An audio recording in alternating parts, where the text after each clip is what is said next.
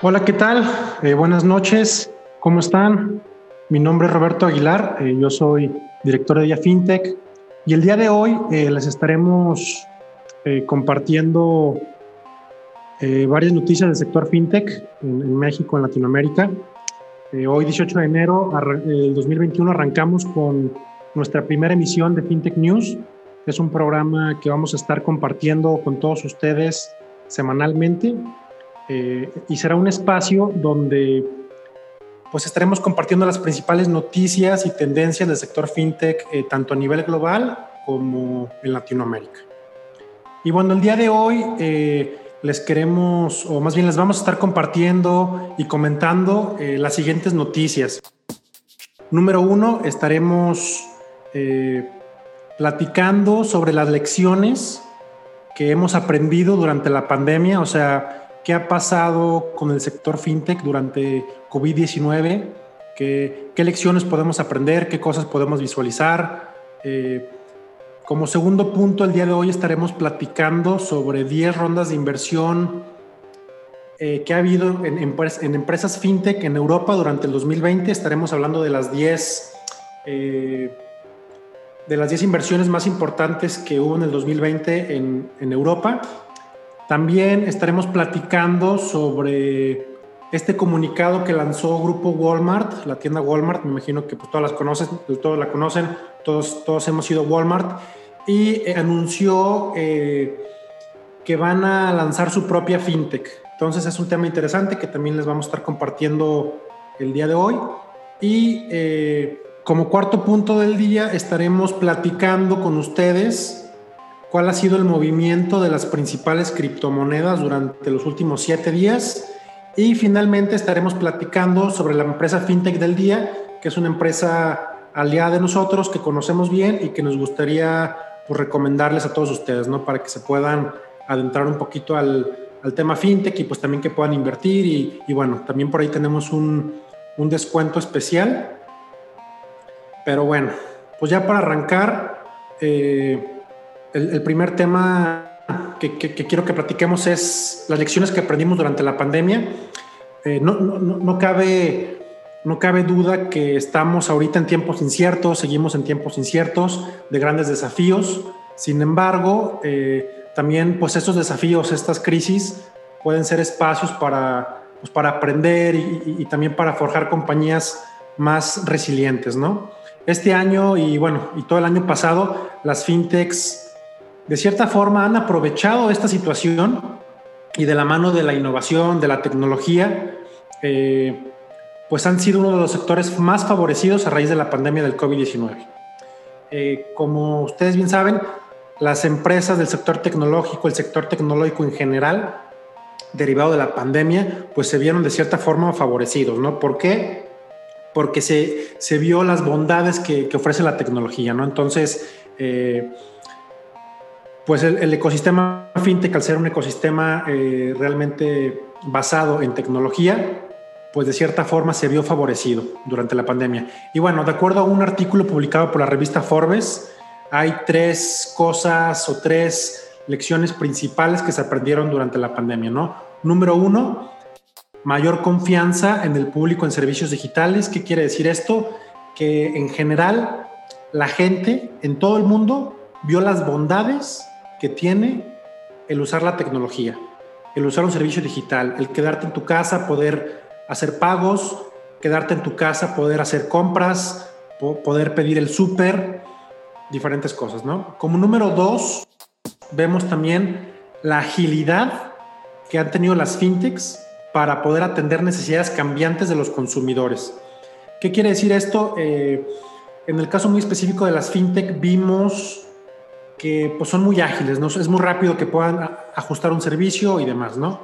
Y como número tres, eh, también es muy importante el que se haya entendido que la experiencia remota para un cliente no solo puede ser superior a la atención física, sino que puede ser esencial.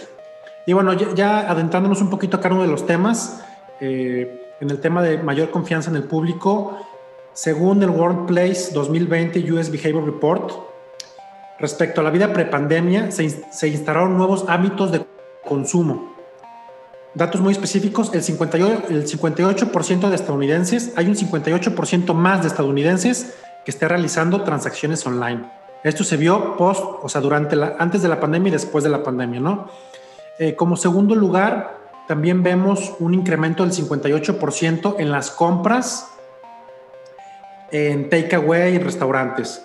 Pues es decir, eh, derivado de la pandemia y mucho, muchas, digo, al menos en México y en muchos países de Latinoamérica los restaurantes estaban cerrados, únicamente podías hacer compras eh, mediante delivery o takeaway. Entonces, esto, eh, estos servicios incrementaron un 58% de, derivado de la pandemia. también hubo, en esta encuesta realizada, el 42% de los encuestados comenzaron a consumir productos de pequeños comercios de proximidad es decir, se favoreció de cierta manera, creció y se impulsó el comercio local. O sea, ¿esto qué quiere decir? Que vamos a la tiendita de la esquina, vamos al restaurancito que está cerca. ¿Por qué? Pues porque por temas de pandemia tenemos que cuidarnos y tenemos que pues tener tenemos que pues, adquirir servicios o productos que están cerca de nuestra casa. Y eh, también un 42% de los encuestados dijo que hizo más compras a través de su celular. Ya no es a través de la computadora, ya es a través del celular. Entonces, esto también es un tema pues bastante interesante porque pues esto quiere decir que las empresas, eh, o sea, que, que, nosotros como consumidores estamos utilizando las... Eh, nuestro celular para hacer compras o para hacer transacciones. Entonces, pues también es algo muy, muy interesante. Eh, otro punto que, bueno, que, les comenté es que hablando de servicios financieros, muchas fintechs eh, pues han hecho o tienen procesos más sencillos, este, son plataformas tecnológicas que son más adaptables y, y, un claro enfoque en las necesidades de sus clientes. Y estas fintechs pues se han podido adaptar orgánicamente a las nuevas necesidades de los consumidores. ¿Qué quiere decir? Pues que las fintechs tienen una agilidad, eh, una eficiencia en la cual es muy fácil que puedan eh, hacer cambios para atender necesidades cambiantes. Y estas necesidades cambiantes pues se vieron muy, este, muy claras en esta, en esta pandemia, ¿no? Eh, y ya finalmente, este, otro tema es que el poder atender todas las necesidades de los consumidores de manera remota, sin infraestructura física no es solo un rasgo que es propio de las fintech, sino se ha convertido en algo fundamental en la vida de los clientes por medidas de seguridad, no solo por conveniencia o practicidad. O sea, lo que quiero decir es que muy específico en el sector financiero, por temas de seguridad, por temas de, salud, eh, es recomendable pues no ir a bancos, no ir donde haya mucha, mucha gente, ¿no? Entonces el, tema financiero, si tú querías ir al banco, había unas filas enormes, este, y al mismo tiempo pues te estabas arriesgando a que pues te pudieras contagiar, ¿no? Entonces por, por tema de salud, creo que las fintechs eh, salieron eh, pues ahora sí que campantes, por así decirlo. Hay muchos neobancos que tú puedes hacer cualquier tipo de transacción a través de tu celular lo cual es pues muy, muy bueno, no tienes que ir al banco a hacer un pago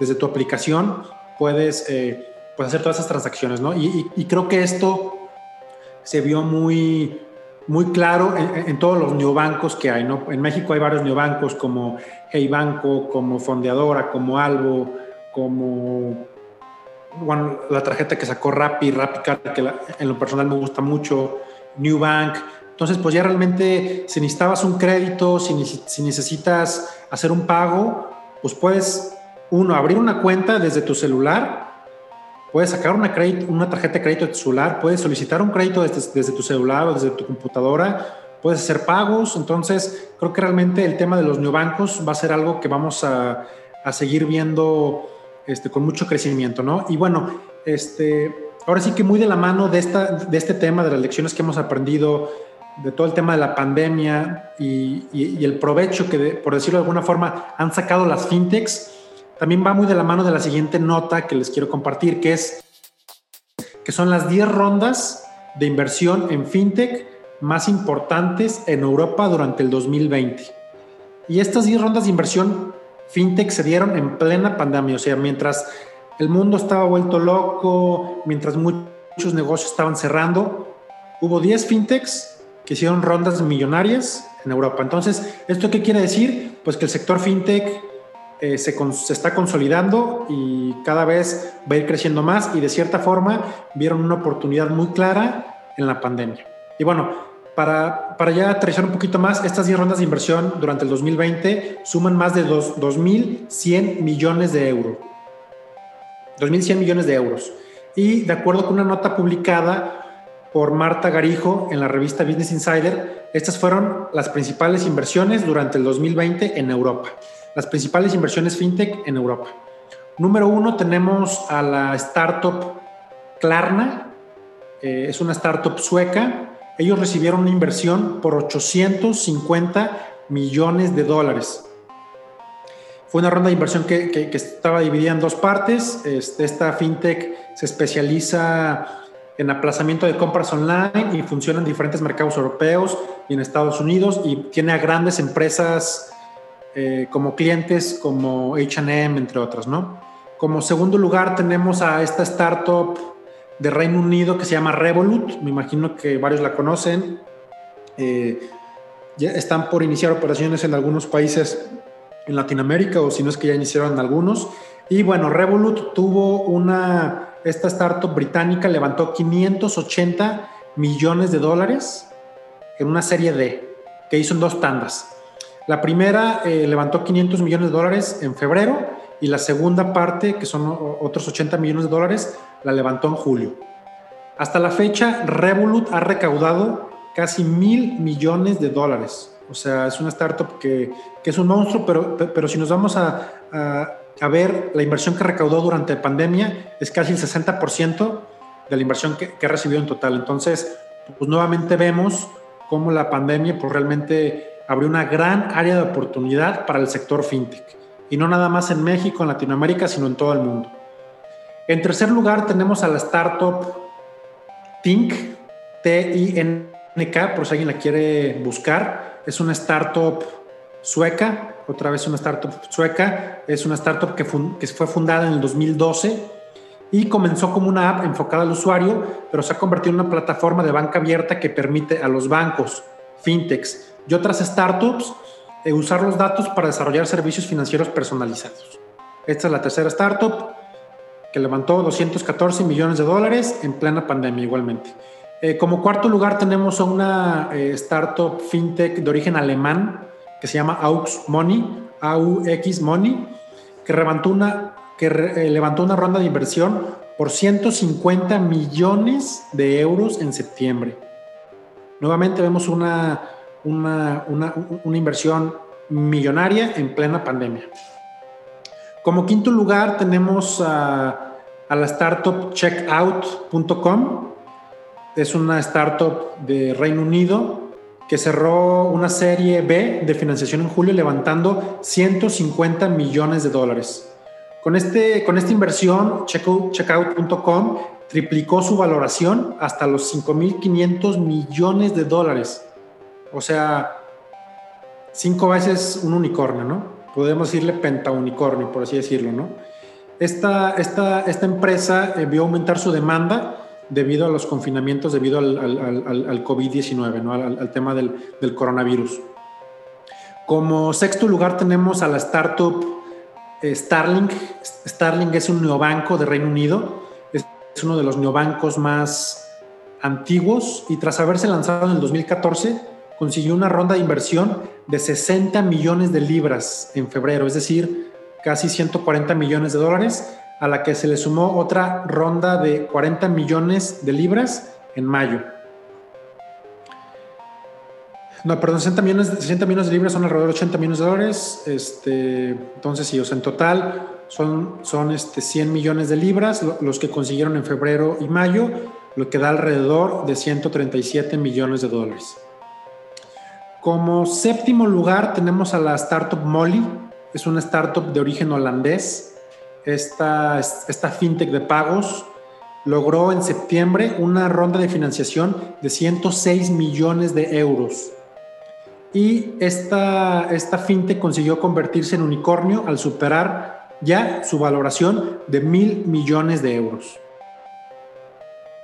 Como octavo lugar tenemos a la empresa Conto, es una startup francesa, es un neobanco, recaudó en enero 104 millones de euros y esta startup está especializada en pequeños negocios. Y eh, esta fintech consiguió la ronda, eh, la mayor ronda de inversión lograda por una fintech en Francia. O sea, Conto es, Co, es, es Q O es una fintech francesa y es la fintech que ha logrado la mayor ronda de inversión en Francia. Entonces, está muy interesante y también por si, por si la quieren seguir. Eh, como noveno lugar tenemos a Statispay, es una startup italiana eh, esta, esta fintech logró una financiación, una ronda de financiación por 93 millones de euros. Y algo muy interesante de esta startup es que eh, logró, entre los inversionistas que tiene, eh, está, está, por ejemplo, el fundador de Twitter, este Jack Dorsey, y bueno, Statispay, esta, esta, startup italiana, es el mayor, de, el mayor proveedor de pagos móviles en Italia, operando con unas 130 mil tiendas en el país y tiene grandes clientes como lo es Carrefour, este, Kentucky Fried Chicken, entre otros, ¿no? Y sus planes de Statispay, esta startup italiana, pasan por la expansión internacional. Ellos quieren este, abarcar toda Europa e irse a otros países. Como décimo lugar, como la, última empresa eh, que tenemos en esta lista, está In26 N26, es un neobanco alemán, la cual consiguió 82 millones de euros, alrededor de 100 millones de dólares, en mayo del 2020. Este movimiento supo ampliar su ronda de inversión Serie D del año anterior para seguir con su estrategia de de ampliar eh, mercados y llegar a más consumidores. Esta startup eh, alemana se lanzó en el 2020, en el, perdón, en el 2015 y actualmente opera en más de 20 países europeos. Entonces, pues como pueden ver, al menos en Europa, eh, el sector fintech y los inversionistas, los venture capital, están apostando muy fuerte. Y eh, pues es ahora sí que un, sector que se vio muy favorecido y que los inversionistas le están apostando al sector fintech eh, y, muchas de las oportunidades que, que se han visualizado en el sector ha sido gracias a la pandemia y a la adopción tecnológica que hemos tenido todos nosotros como, como usuarios, ¿no?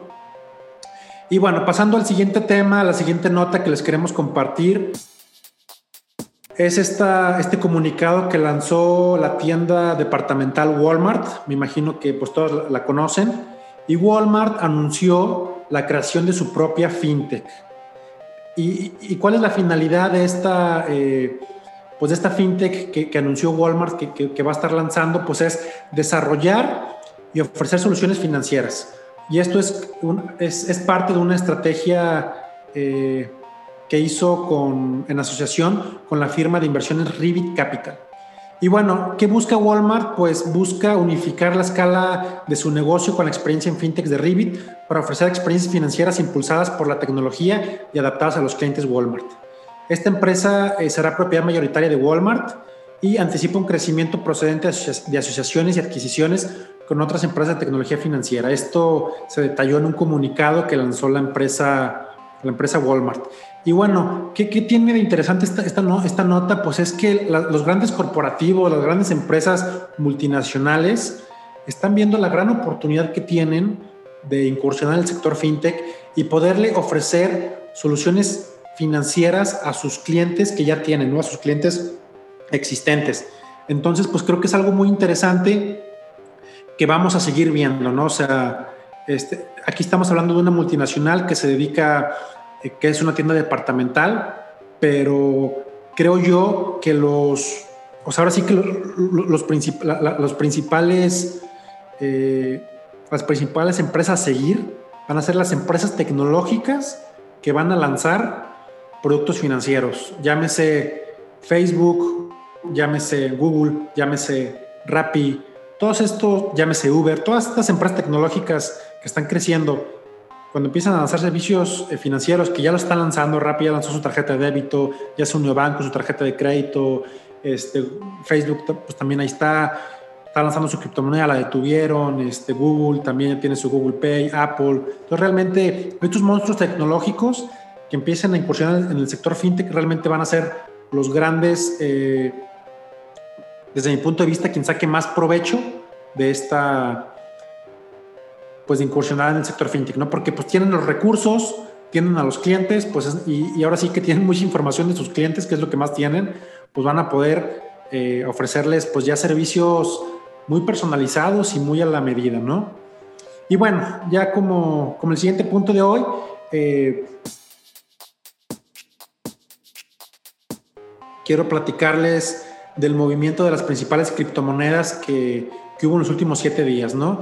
Y las principales criptomonedas, al menos para nosotros, eh, pues son cinco, ¿no? Digo, no, no digo que haya otras que no sean, que no sean tan buenas, simplemente para nosotros es, eh, agarramos las cinco como más, eh, que tienen más movimiento y demás, y en base a esas cinco, que es Bitcoin, Ethereum, Tether, Ripple y Litecoin, hacemos pues un análisis de cómo se de cómo se de cómo se comportaron estas cinco criptomonedas durante los últimos siete días, ¿no? Y bueno, para arrancar eh, queremos hablar de Bitcoin. Eh, creo que Bitcoin ahorita está agarrando más fuerza que nunca. Durante la pandemia agarró una valoración eh, de casi 40 mil dólares. Cuando empezó la pandemia recuerdo que estaba alrededor de 3 mil dólares. Al día de hoy, hoy está a 36 mil dólares, ¿no? Entonces, está, ahora sí que creció exponencialmente, ¿no? Pero bueno, eh, ya hablando específicamente de los últimos siete días, eh, el lunes 11 de enero, eh, la valoración de Bitcoin rondaba alrededor de los 33 mil dólares, ¿no?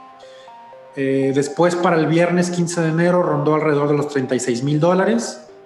Y el día de hoy, que es el lunes 18 de enero, anda en los 36 mil dólares, ¿no? Entonces, por ahí vimos que Bitcoin empezó a subir, subir, subir y ya tuvo como una bajada que llegó como a los 32 mil, 33 mil y otra vez va para arriba, ¿no? Y, para, y el día de hoy está a 36 mil dólares, ¿no? Entonces, este, pues realmente todos aquellos que han invertido en Bitcoin, pues están viendo cómo su dinero crece exponencialmente, ¿no? En el caso de Ethereum, que es otra, otra criptomoneda, eh, que también pues es bastante conocida por, por todos los inversionistas digitales y demás, eh, tenemos el caso de, de, Ethereum, ¿no? Ethereum es esta criptomoneda que el día de hoy está en una evaluación de alrededor de 1.200, exactamente 1.227 dólares al día de hoy. Y durante los últimos siete días tuvo eh, pues un comportamiento a la alza. ¿no? El, pasado lunes 11 de enero andaba en los 11.000, perdón, en el 1.011 dólares. Para el viernes 15 de enero andaba en los 1.223 dólares y hoy anda en los 1227, ¿no? Entonces vemos que en los últimos 7 días, 7, eh, 8 días, pues aumentó su valor 200 dólares, ¿no? Entonces, eh, pues también es otra criptomoneda que pues yo les recomiendo que la vean, que la, que la puedan comprar, porque sé que ahorita la más famosa es Bitcoin y sí, Bitcoin, Bitcoin, pero hay otras criptomonedas que a lo mejor no se comparan en número de transacciones a Bitcoin, pero que también están creciendo, ¿no? Entonces, Ethereum es una de ellas, ¿no? Otra, otra criptomoneda que también pues va en crecimiento es el tema de Tether.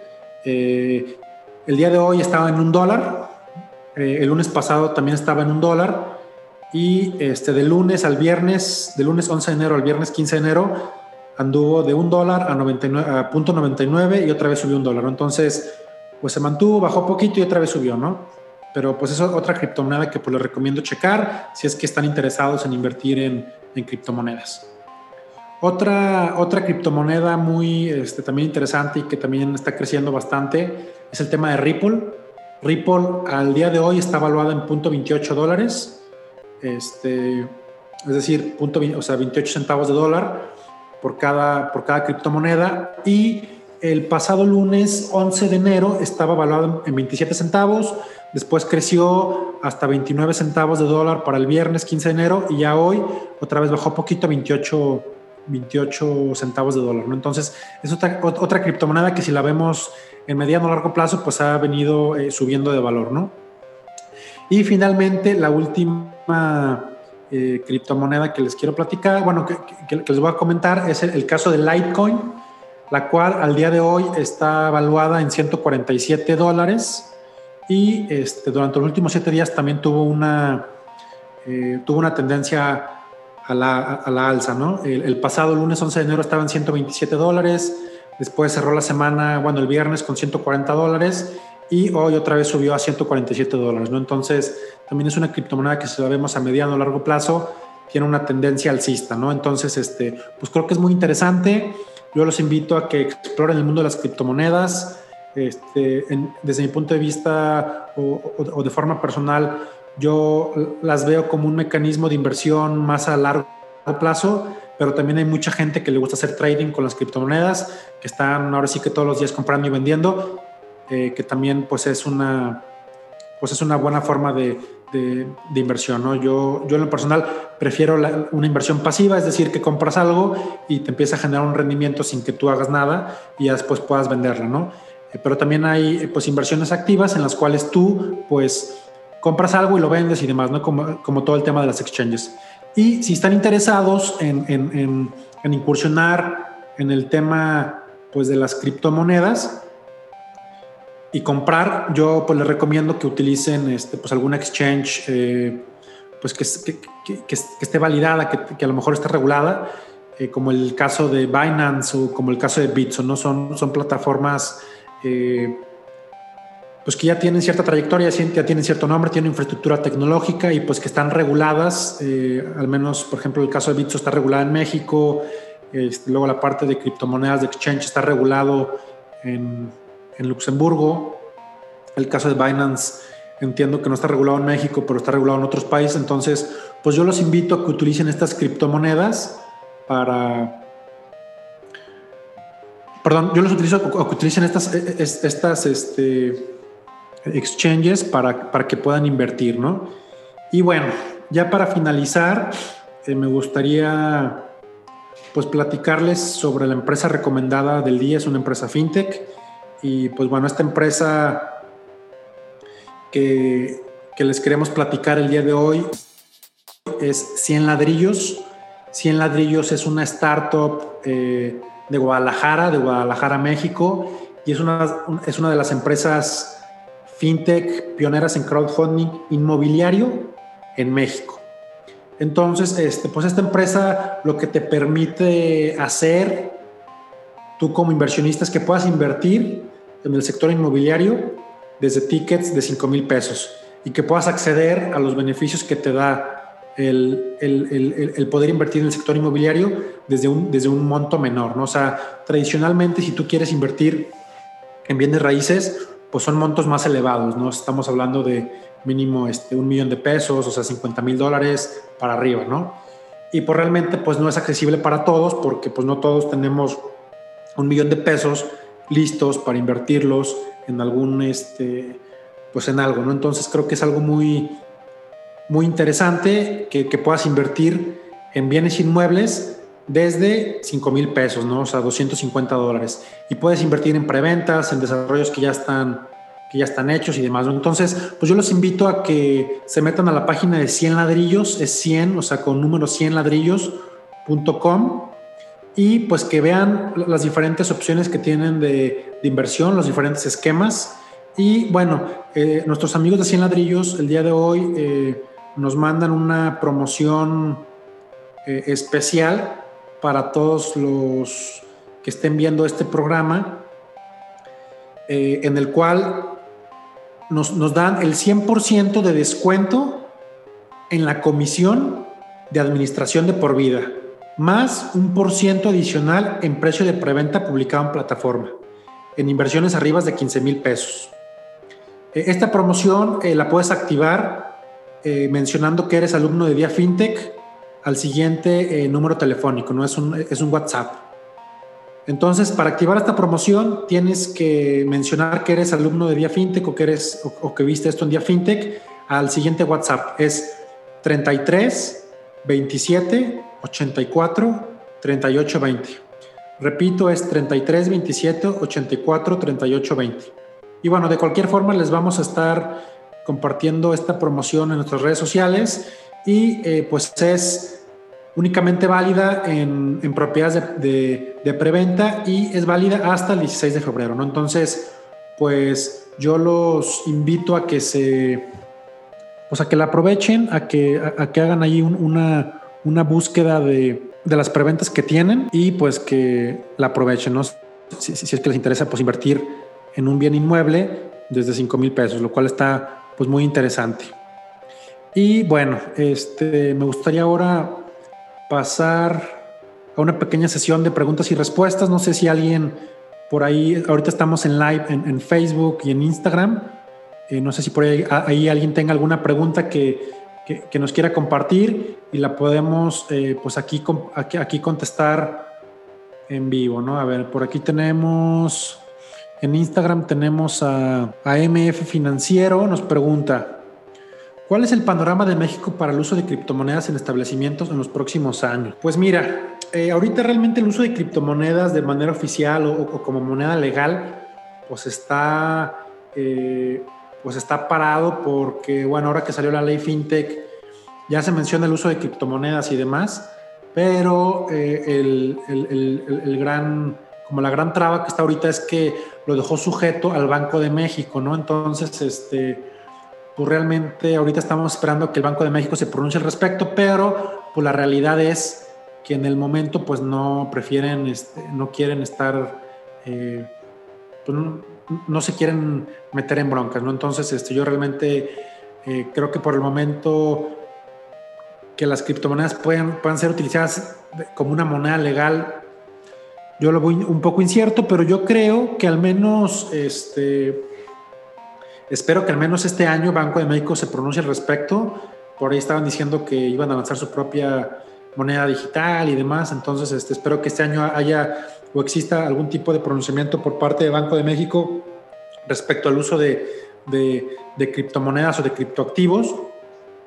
Este, pero, pero bueno, pues veamos qué, qué pasa, ¿no? Y, bueno, en otros establecimientos, y, por ejemplo, lo, que pasa en, en Europa o, en, o en, Reino Unido es que pues en muchos establecimientos tú puedes pagar con criptomoneda, ¿no? Y, ahora sí que si un establecimiento quiere o desea que pagues este, con, con criptomoneda, pues lo puede hacer, ¿no? En Ciudad de México me, acuerdo que me ha tocado ver algunas, algunas, este, algunas empresas o, algunos negocios que ya aceptan criptomoneda, ¿no? Entonces yo creo que este año pues sí vamos a ver varios negocios, varias empresas que, que van a empezar a aceptar los pagos a través de criptomonedas como Bitcoin o Ethereum, todas estas, ¿no? Entonces, eh, pues realmente creo que va a ser algo que, que vamos a empezar a ver más este, este año. Me acuerdo que en Ciudad de México, en la colonia Roma, hay un cine, si mal no recuerdo, se llama Cine Tonalá o Cine Roma, la verdad no recuerdo, y me acuerdo que este cine tenía la peculiaridad que podías pagar tu entrada con criptos. Entonces, como este tipo de casos vamos a, a empezar a ver, van a ver este año espero. Y aparte, pues también el tema de, de, todos los, de los pronunciamientos que haga eh, Banco de México al respecto.